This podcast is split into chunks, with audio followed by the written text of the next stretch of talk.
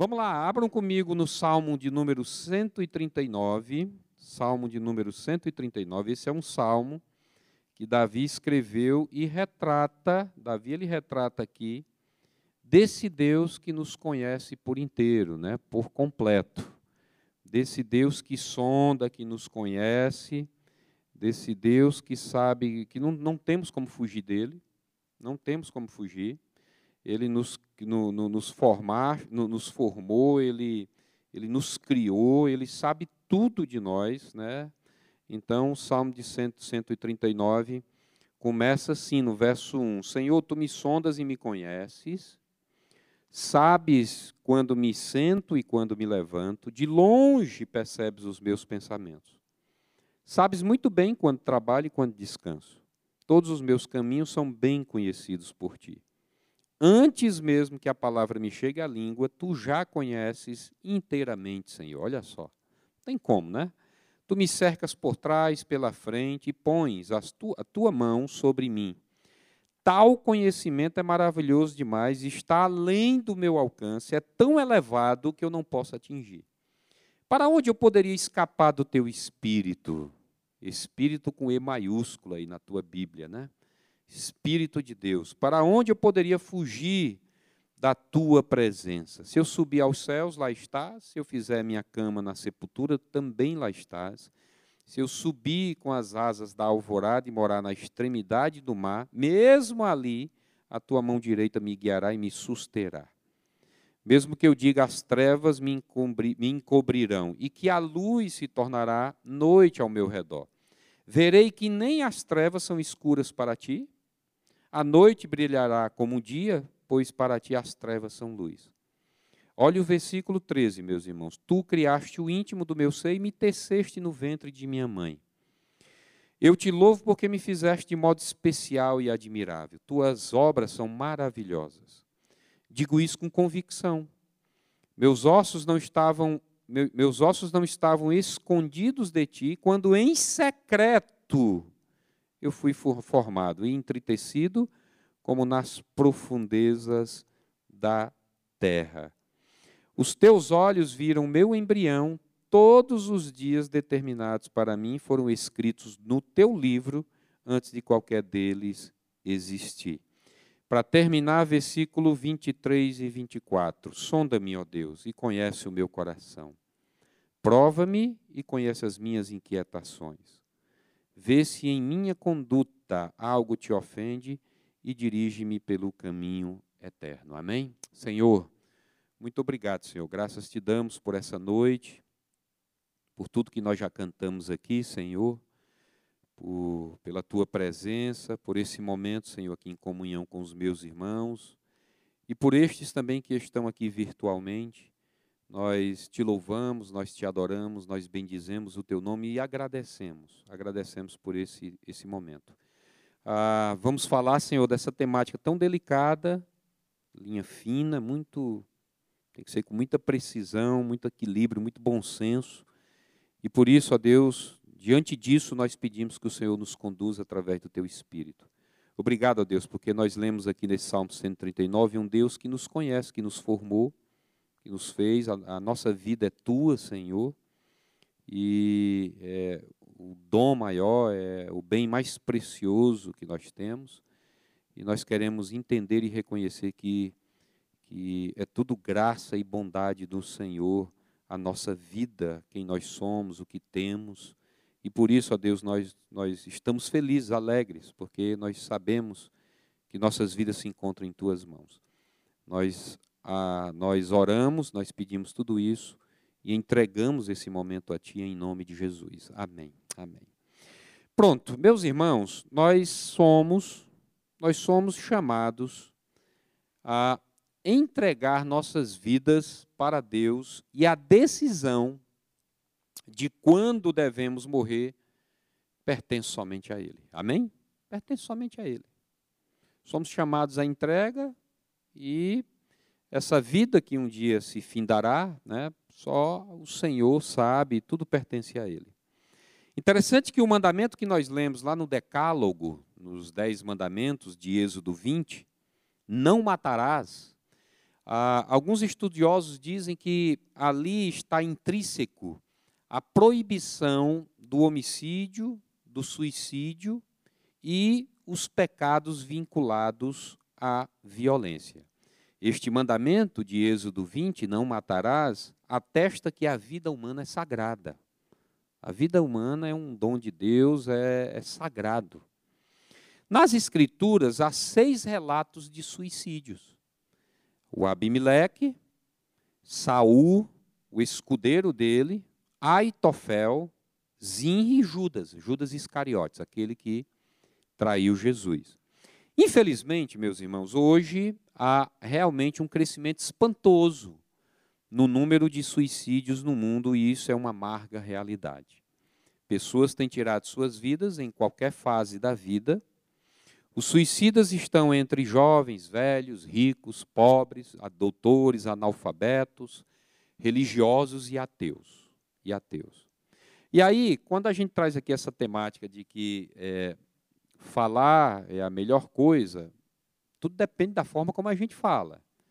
O grande, a grande questão que muita gente não gosta de falar, e a mídia não gosta muito de falar, é porque da forma como você fala, você pode criar um problema, você pode despertar né, nas pessoas essa, essa desgraça. Né?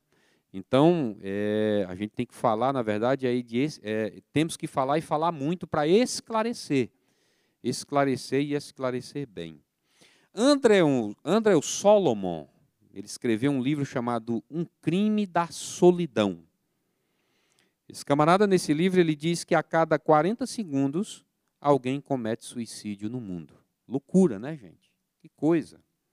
Só nos Estados Unidos, cerca de 500 mil pessoas são levadas para o hospital todos os anos por tentativa de suicídio.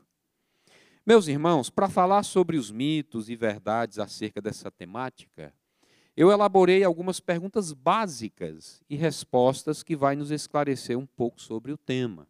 Longe de mim ser exaustivo no tema. Na verdade, eu acho que na próxima quarta-feira aqui, com a presença da da Stephanie, doutor Cleano, né, o Alexandre. Eu acho que na próxima quarta-feira, talvez ele, nós vamos nos aprofundar um pouco mais sobre o tema. Mas eu vou trazer aqui algumas perguntas que já vai dando um esclarecimento para nós sobre essa temática. Primeira pergunta que eu coloquei aqui: falar de suicídio ainda é um tabu no Brasil? Infelizmente é assim. Infelizmente ainda é um tabu, porque ele não tem sido tratado como deveria ser, ou seja, deveria ser tratado com transparência, com verdade, né? E é exatamente por isso que se constitui um risco tão grande para a sociedade. É claro que nós já estamos avançando muito. Hoje, é, conversando, eu tenho um irmão que é professor do Estado, professor de biologia do Estado, e eu mandei o postzinho do, do, de hoje, né, dessa, desse momento que nós estamos tendo agora aqui, e também da próxima quarta-feira, com, com, a Stephanie e o Dr. E ele disse, Márcio, eu acabei de dar uma aula sobre isso para os meus alunos no Estado. Então já há um avanço, né? Nós já estamos avançando. Agora é interessante que em alguns países o tema vem sendo tratado já há muito tempo de forma preventiva. Mas no Brasil ainda temos uma estatística maquiada e constrangimentos para tratar do assunto na mídia. O próprio governo, o próprio governo precisa encarar isso como um problema social e enfrentá-lo sem máscara. Meus irmãos, eu estou certo de que ainda temos um longo caminho pela frente. Por isso, quanto mais se falar sobre o assunto de forma correta, esclarecedora, melhor. Amém? Melhor. Então, falar de, um suicídio, falar de suicídio ainda é um tabu no Brasil, infelizmente. A segunda pergunta que eu coloquei é: quem tenta suicídio sempre tem algum distúrbio mental? Nem todo suicida tem transtornos psiquiátricos. Talvez eu esteja aqui falando aqui um negócio aqui que depois vão me remendar amanhã, né? é, quarta, na próxima quarta. Mas o que eu li, né? Aí o Alexandre e a, e a Esther pode me ajudar depois, né? é possível que a pessoa ela tenha plena saúde mental, mas em determinado momento da vida sofra determinadas pressões, ou seja, acometida por doenças de outra ordem, para que venha a cometer suicídio. A causa para esse atentado contra a vida são várias, tais como a depressão, o isolamento, a bipolaridade, a perda de um relacionamento significativo, rejeições, sentimentos passionais, violência doméstica, drogas, motivações de cunho religioso. Se você colocar no YouTube, você vai encontrar alguns casos de suicídio coletivo de cunho religioso, como aconteceu um terrível nos Estados Unidos, tem até, tem até documentário na Netflix, né? Então, e entre outras razões. Então, por essa razão, não podemos concluir que todas as pessoas que cometem suicídio têm distúrbios mentais. Tá certo? Então, essa é a segunda pergunta. A terceira pergunta: quem pretende se matar dá sinais? É provado estatisticamente que mais de 80 pessoas, aliás, 80% das pessoas que cometem suicídios deram claros sinais de que iriam fazê-lo. Isso quebra o mito de quem fala em suicídio não se mata. A verdade é o contrário. Os sinais precisam ser encarados como gritos de socorro e nós, precisamos estar atentos às pessoas que deixam pistas em suas falas e em, seus, em seu comportamento. Por exemplo, é, não aguento mais, minha vida está sem sentido, eu queria, na verdade, era morrer, né? ou ainda é, em seus comportamentos, como, por exemplo, tomar uma dose exagerada de medicamentos, né, remédios, provocar corte nos pulsos ou outros ferimentos. Essa semana, a BBC Brasil, eu li o artigo, escreveu um artigo muito interessante com o um título Como identificar os sinais de risco de suicídio no cotidiano e nas redes sociais. E lá no artigo trata de dois sintomas, dois, dois tipos de sintomas os sintomas verbais e os sintomas comportamentais. Os sintomas verbais, quando a pessoa diz eu quero me matar, quero morrer, vou cometer suicídio, muita gente não dá atenção para isso porque acha que a pessoa não está falando a verdade. E que, que quem fala não faz, né? as pessoas pensam. Quando diz eu estou muito cansada, não quero continuar, é algo que isoladamente não recebe muita atenção pela maioria das pessoas. Mas junto com outros sintomas, além disso, você vai somando, você vai é, juntando né, outros sintomas, tem de ser visto com um olhar mais diferenciado. Então, os, o comportamento verbal precisa ser levado em consideração. Os, o, os sinais comportamentais, né, como isolamento, por exemplo, se a pessoa deixa de ir à escola, não quer mais participar da escola, faltar ao trabalho com regularidade, por exemplo, não quer mais a convivência com outras pessoas, isso é um sinal de um comportamento, né, o isolamento, é, que você tem que acender o, a, o sinal de alerta aí, né? Desinteresse, né? De repente a pessoa deixa de fazer as atividades de que gosta, é um outro sinal comportamental, né? A alimentação, a pessoa come mais ou come menos, né? Ah, que o usual é um outro sinal. Mudança no sono, tem insônia, dorme demais ou dorme demais, é um outro sinal. Ou agressividade também, né? No caso de jovens, às vezes a depressão se confunde com a agressividade. Então, tudo isso são sinais que podem ser facilmente monitorados. Quem se pretende, quem pretende se matar dá sinais sim. Dá sinais sim. Então nós precisamos ficar alerta. Quarta pergunta, né? A depressão continua sendo a principal motivação para o suicídio? Meus irmãos, ainda hoje a depressão é tratada como a principal causa do suicídio. Mas o que consideramos mais relevante explicar é que esse assunto, especialmente no meio evangélico, no meio das igrejas evangélicas, é muito mal interpretado. Pois há dois extremos aqui. Quando você fala nas igrejas sobre a questão a, da depressão, você tem dois extremos. Primeiro, vindo por um escritor que influenciou muito a igreja evangélica americana e brasileira, um pastor pentecostal chamado T.L. Osborne, escreveu esses, alguns livros, ele diz que depressão é demônio. Então você tem esse extremo aqui. E agora você imagina só uma pessoa depressiva também tendo que carregar o peso, a pecha de que está sendo, né, que está, que está possessa ou instigada por, por demônios. Você imagina só a situação.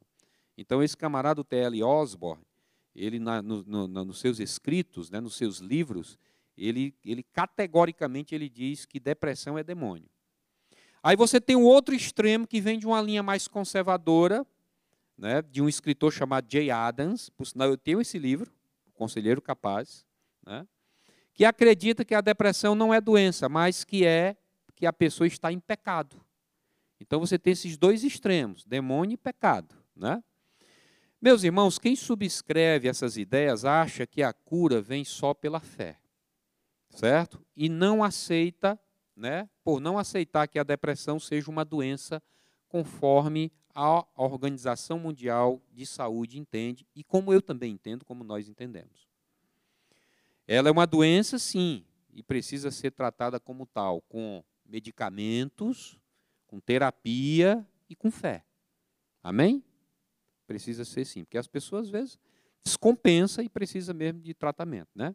É bem verdade que uma das causas da depressão pode estar sim relacionada a problemas demoníacos e a pecados escondidos.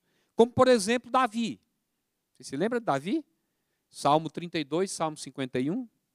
Davi ele passa um ano escondendo seu pecado com Batseba e o resultado é terrível. Salmo 32, olha aí. Enquanto eu escondi os meus pecados, lá vai. O meu corpo definhava de tanto gemer. O que é isso, gente? Isso é depressão pesada. Isso aqui é peso na alma, no espírito. Pesado. De dia e de noite a tua mão pesava sobre mim. Tá, o pecado ali. Minha força foi se esgotando como em tempo de seca, então reconheci diante de ti o meu pecado e não encobri as minhas culpas. Eu disse: confessarei as minhas transgressões ao Senhor e tu perdoaste a culpa do meu pecado. Meus irmãos, um crente cheio do Espírito Santo também pode ficar deprimido. Eita, pastor. É, pode sim. Assim como pode ter um problema renal, um câncer, assim como pode ter uma gastrite e outras doenças. A depressão continua sendo a principal motivação para o suicídio, infelizmente. Então nós precisamos tratar, precisamos cuidar, precisamos ajudar. Amém? Quinta pergunta, né? Após a suspeita ou confirmação de uma pessoa com pensamentos suicidas, como a família e os amigos devem proceder? Meus irmãos, a primeira coisa, primeiramente, é preciso investigar as causas, né? É uma depressão, é uma crise financeira, é uma dependência química, ou seria o rompimento de um namoro, noivado, fim do casamento repentinamente, uma traição, né? São várias as motivações, mas no momento em que a causa é identificada, é preciso que se tome ações imediatas para o acompanhamento da pessoa, como indicação ao psiquiatra, terapia, uso de medicamentos e etc. Nessas horas, meus irmãos, a medicina é uma bênção. Medicina é de Deus, né? Mas só isso também, eu aqui aí tem um lado espiritual, espiritualmente falando, não basta, eu acho. A pessoa, ela também precisa cuidar da sua alma. Ela precisa também é, ir no cerne, né? Cuidar da sua alma, do seu espírito, buscando ter fé e esperança. A depressão fundamentalmente tem cura, porque Deus restaura a alma. Olha o Salmo 42. Por que é que você está assim tão triste, ó minha alma? Porque está assim tão perturbada dentro de mim? Põe a sua esperança em Deus, pois ainda o louvarei, Ele é o meu Salvador e o meu Deus. Amém? Deus é o nosso Salvador e Deus. Eu acredito, meus irmãos, que a depressão ela é cíclica, ou seja, ela tem começo, meio e fim. Tá certo? Então essa é a quinta pergunta. Sexta pergunta, né? A crise econômica, financeira, o desemprego, os sofrimentos da vida, estão associados ao aumento de casos de suicídio. Como igreja, como a igreja pode dar suporte às pessoas que estão sofrendo os impactos dessa turbulência. Vocês imaginem só numa pandemia dessa, né? Quantas pessoas não ficaram deprimidas, quantas pessoas não ficaram ansiosas, quantas pessoas não sofreram, né? ficaram tristes. Meus irmãos, vocês sabiam, que eu fui pesquisar, vocês sabiam que geralmente as pessoas mais pobres, mais carentes, não se suicidam por causa de ausência de, de, do dinheiro? Elas estão acostumadas a lidar com a crise e com as dificuldades do dia a dia. Quem mais sofre são os ricos, pessoas que têm um alto poder aquisitivo e que de repente, ó, perde tudo. Muitos que viveram no luxo acham que não sabem viver sem ele e acabam cometendo o suicídio. A questão do desemprego acelera o processo, a pessoa passa a lidar com o sentimento de angústia, de vergonha, a possibilidade de não conseguir sustentar a família, dar vida digna para a família, né? E aí a igreja ela tem um papel, eu acredito que a igreja, como tantas outras instituições, tem um papel importante nesse processo. Eu acho que a igreja ela entra com essa comunhão que nós temos, esse, essa vida na vida faz toda a diferença na vida da gente. Sabe, a, a pregação sim da palavra, o ensino, né? a, os aconselhamentos, os pequenos grupos, os relacionamentos, né? usando todas as instâncias de ensino, reforçando que e aí nós temos que reforçar mesmo, porque nós temos que acreditar nisso. A provisão vem de Deus. Né? Ele é o mesmo né? Em tempos de crise. É o mesmo e sempre será o mesmo em tempos de crise, como em tempos de abundância. Nosso desafio é aprender a viver contente em toda e qualquer situação. Contentamento. Viver tendo como se não tivesse, não tendo como se tivesse. Mas o camarada que coloca né, a sua vida, o cerne da sua vida no dinheiro, nos bens materiais e quando perde, o mundo desaba, né? o mundo se acaba. Então, além disso, também pode ajudar, a igreja ela pode ajudar é, no atendimento às necessidades mais urgentes. Né? No meio cristão, na igreja de Jesus, todos nós temos que ajudar uns aos outros. Não é de graça que João escreveu isso daqui, né? Nisto conhecemos o que é o amor ah, Jesus Cristo deu a sua vida por nós, nós devemos dar a nossa vida por nossos irmãos. Se alguém tiver recursos materiais e vende seu irmão em necessidade, não se compadecer dele, como pode permanecer nele o amor de Deus? Filhinhos, não amemos de palavra, nem de boca, mas em ação e em verdade. Amém? É isso que nós temos que, que viver, né? Então é papel, é papel da igreja e ela pode sim dar suporte às pessoas que estão sofrendo os impactos dessa turbulência social. Ontem, nós tivemos a reunião aqui da nossa liderança e, infelizmente, uma das coisas, nós estamos passando por uma crise terrível como igreja financeiramente. E ontem nós conversando aqui, estava dizendo, gente, é triste porque o que acontece? Nós estamos numa situação financeira que a gente não pode mais ajudar as pessoas necessitadas. Que vocês não sabem, mas aqui sai direto cesta básica, a gente paga uma conta de luz de um, a gente compra um remédio para outro. Vocês sabiam disso? Muita gente nem sabe. A igreja tem esse suporte para os mais carentes, mais necessitados, para aquele que não tem mais para onde, de onde tirar. Aí me procura, vamos, vamos pagar aqui uma conta de luz, vamos comprar aqui uma cesta básica, vamos suprir aqui uma necessidade. Nós já chegamos a pagar aluguel para não ser gente despejada. Esse é o papel da igreja também, o lado social. Né? Então, muita gente não sabe disso. Sétima e última pergunta: suicídio. Aí entra para os crentes, né? Suicídio pode separar um cristão do amor de Deus? Meus irmãos, a Bíblia nos ensina que nada pode nos separar do amor de Deus e que podemos ter garantia da vida eterna a partir do momento em que verdadeiramente crer, crermos em Cristo. Olha o que Paulo diz em Romanos 8: Quem nos separará do amor de Cristo? Será tribulação, angústia, perseguição, fome, nudez, perigo ou espada? Nada. E aí ele diz: Mas em todas estas coisas somos mais que vencedores por meio daquele que nos amou. Eu estou convencido de que nem morte, nem vida, nem anjo, nem demônio, nem o presente, nem o, nem o futuro, nem quaisquer poderes, nem altura, nem profundidade, nem qualquer outra coisa na criação será capaz de nos separar do amor de Deus que está em Cristo Jesus, nosso Senhor. Amém? Nada. Se eu falasse que sim, estaria contradizendo o texto. Nada é nada. O grande ponto dessa pergunta, que é dúvida de muitos, é: Pastor, e se eu me suicido, posso ser salvo? Meus irmãos, suicídio não é uma coisa simples. Ele é um atentado contra a autoridade de Deus. Só o Senhor é o autor da vida e só Ele tem o poder de tirar a vida. Não é coisa simples. Quando alguém comete suicídio, está usurpando o direito que só pertence ao Senhor. As Escrituras dizem que ninguém vive para si mesmo e morre para si mesmo. Nós pertencemos a Deus e à sua família, à sua igreja. Nós, crentes em Cristo Jesus, pertencemos ao Senhor e pertencemos aqui, enquanto estamos nessa terra, a, essa, a esse corpo de Cristo chamado igreja. Ei, você não você não está mais sozinho. Você não pertence, você não tem mais nem, você não tem mais nem é, é, autoridade, é porque a gente, a gente não vive isso. Nós não tem mais nem autoridade sobre a nossa vida. Você sabia que nós temos autoridade uns aos outros, na vida de uns, dos, uns aos outros. Então, eu tenho o direito de exortar você, você tem direito de me exortar. Nós somos uma família, um corpo.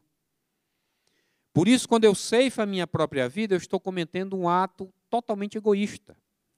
No entanto, afirmar que todo suicida vai para o inferno não tem base nas Escrituras. Porque a tese de que todo suicida é um Judas Iscariotes não é verdadeira. Judas, vocês sabiam que Judas não foi para o céu porque não era convertido. Você olha a vida de cada um dos homens citados aqui nas Escrituras, na Bíblia, que agiram como ele. Esses homens, na verdade, viviam no pecado, e o suicídio não foi a causa de sua condenação, mas a consequência. Então, dessa forma, afirmo que é possível um crente sofrer algum distúrbio mental, uma depressão severa e chegar ao ponto de tirar a sua própria vida. Há três anos atrás, né, Mary? Um casal que a gente conhecia muito bem, que a gente acompanhava da nossa convivência na Igreja Batista Central de Fortaleza, a esposa dele se jogou do prédio, décimo andar, lá em Fortaleza. Acho três, quatro anos atrás, não foi mesmo. Uma depressão profunda. Mulher que servia na igreja com a gente. Então, a questão, meus irmãos, é que algumas denominações acreditam piamente que a salvação se perde. Nós não temos a competência de nos assentarmos na cadeira do juiz e lavrar a sentença de condenação dessa pessoa. Só Deus a conhece e o julgamento cabe a Ele. Amém? É do Senhor. Essas conjecturas não cabem para a gente. Então eu concluo dizendo o seguinte: suicídio ele precisa ser prevenido. Na verdade, é o que precisa ser feito.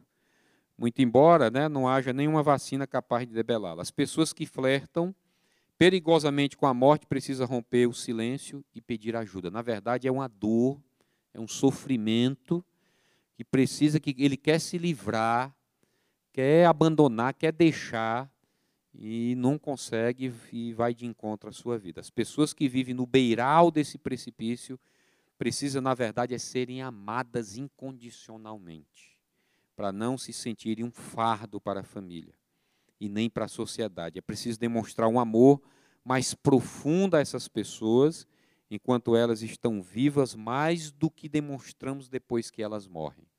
Talvez isso evitaria sua morte. É preciso enfatizar, finalmente, que, as, que para as angústias da alma e para os tormentos do coração existe um remédio eficaz. E esse remédio é a esperança que o Senhor Jesus nos oferece. Amém? Então, Jesus ele, ele é capaz de tirar a alma do cárcere. Eu nunca esqueço um livro que eu li do, do Henry Nouwen, que é Transforma meu pranto em dança. Né? E ele era um depressivo, cristão, homem de Deus, viveu a vida toda lutando com a depressão, e ele escreveu esse livro, Transforma meu pranto em dança. Ele dizia que conseguia viver né, na dependência de Deus, na dependência de Jesus de uma forma tremenda. Jesus tira a nossa alma do cárcere, perdoa os nossos pecados, remove o fardo da nossa culpa, cura as nossas memórias amargas, oferece paz ao aflito, alegria ao triste e poder ao fraco. Meus irmãos, só Jesus preenche o vazio do nosso coração. Amém? Só Jesus. Só nele o aflito pode encontrar descanso para a sua alma, alívio para a sua dor e razão para a sua vida. Só Jesus oferece vida e vida em abundância. Não é de graça que ele diz João 10, 10. O ladrão, o ladrão da depressão, o ladrão da ansiedade, o ladrão do medo, o ladrão das aflições da vida, do desemprego, da desgraça, veio apenas para matar, furtar, matar e destruir. Mas eu vim para que vocês tenham vida. Eu sempre digo, essa vírgula aí é que é tremenda, né? Eu vim para que vocês tenham vida. Tem um camarada que ele, ele faz um estudo nesse versículo, na segunda parte desse versículo, que é a vida após a vírgula. Que se parasse na vírgula, vida seria essa vida bios que nós temos. Mas quando ele fala tenham vida plenamente, aí é uma vida uma vida plena, uma vida de Deus, uma vida superlativa, é a vida espiritual que o Senhor quer nos dar. Eu vim para que vocês tenham vida e vida plena, vida e vida em abundância. Esse é o nosso desafio, amém? É o desafio das pessoas. Então é isso, aqui foi só para a gente é, esclarecer um pouco mais né, sobre isso. Quarta-feira que vem, aí é, é, a Stephanie e o Cleano é, vão, aí sim, aí vão falar com autoridade. Eu aqui estou intrometido no negócio, né? E o Alexandre vai estar por aqui e vai ser legal, tá bom? Espero ter ajudado aí para a gente esclarecer. Eu acho que esse é o papel da igreja, né? Trazer esclarecimento, nosso papel, e nós estamos envolvidos aí ah, com tudo isso, tá bom? Vamos orar para a gente terminar. Chama aqui.